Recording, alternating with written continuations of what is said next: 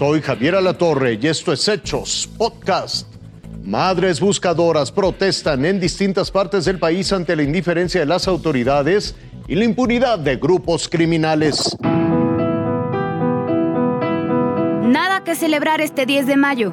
Es la frase que repitieron decenas de mujeres durante la jornada de protestas de colectivos de madres buscadoras en distintas ciudades del país.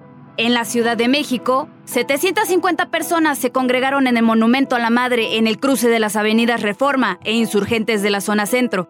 Con fotografías, pancartas y consignas, caminaron hasta el Ángel de la Independencia.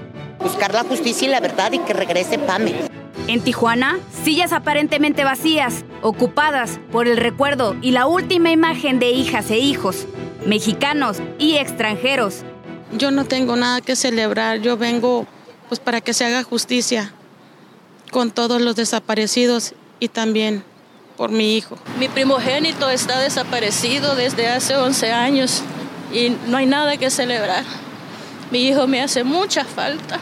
Aquí hay solo unos cuantos nombres de los más de 14 mil desaparecidos que se registran en Baja California. Son cientos de madres quienes señalaron que este día ellas no tienen nada que festejar, pues comentaron la búsqueda para encontrar a sus hijos continúa. Veracruz, dicen las madres buscadoras, tiene el mayor número de fosas clandestinas. Que las fosas clandestinas que hay en Veracruz son 324. El mayor número de fosas clandestinas localizadas se encuentran en el puerto de Veracruz.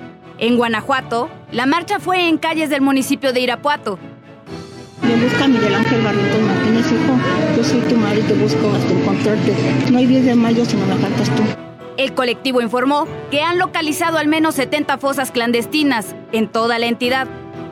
Con información de corresponsales, Fuerza Informativa Azteca. En víspera del 10 de mayo lanzaron un ataque criminal contra una florería en Sinaloa.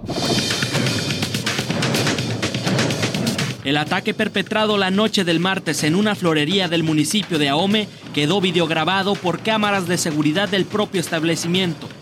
En los videos se observa cómo varios vehículos llegan hasta el lugar ubicado por la calle José María Morelos, casi esquina con Emiliano Zapata en el centro de la ciudad de Los Mochis. De las unidades comienzan a bajar hombres armados, visten ropa estilo militar y equipo táctico, así como fusiles de asalto. En segundos comienzan a escucharse disparos, mientras que afuera de la florería se encontraba una patrulla de la Unidad de Vialidad y Tránsito, que al escuchar las detonaciones circula en reversa y sale de la escena.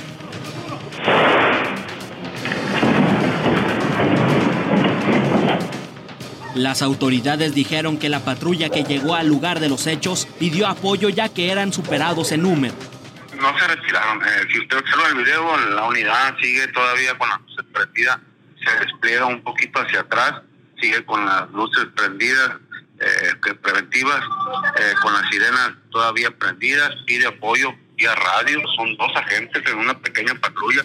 En tanto, adentro del establecimiento había varias personas que le gritan a los hombres armados.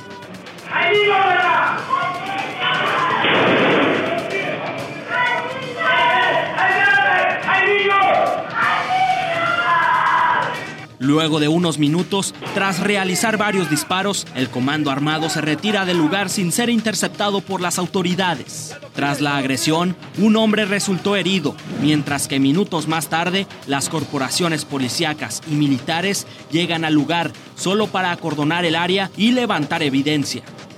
Con información de Francisco Morales y Ariel Meraz, Fuerza Informativa Azteca. Hasta aquí la noticia, lo invitamos a seguir pendiente de los hechos.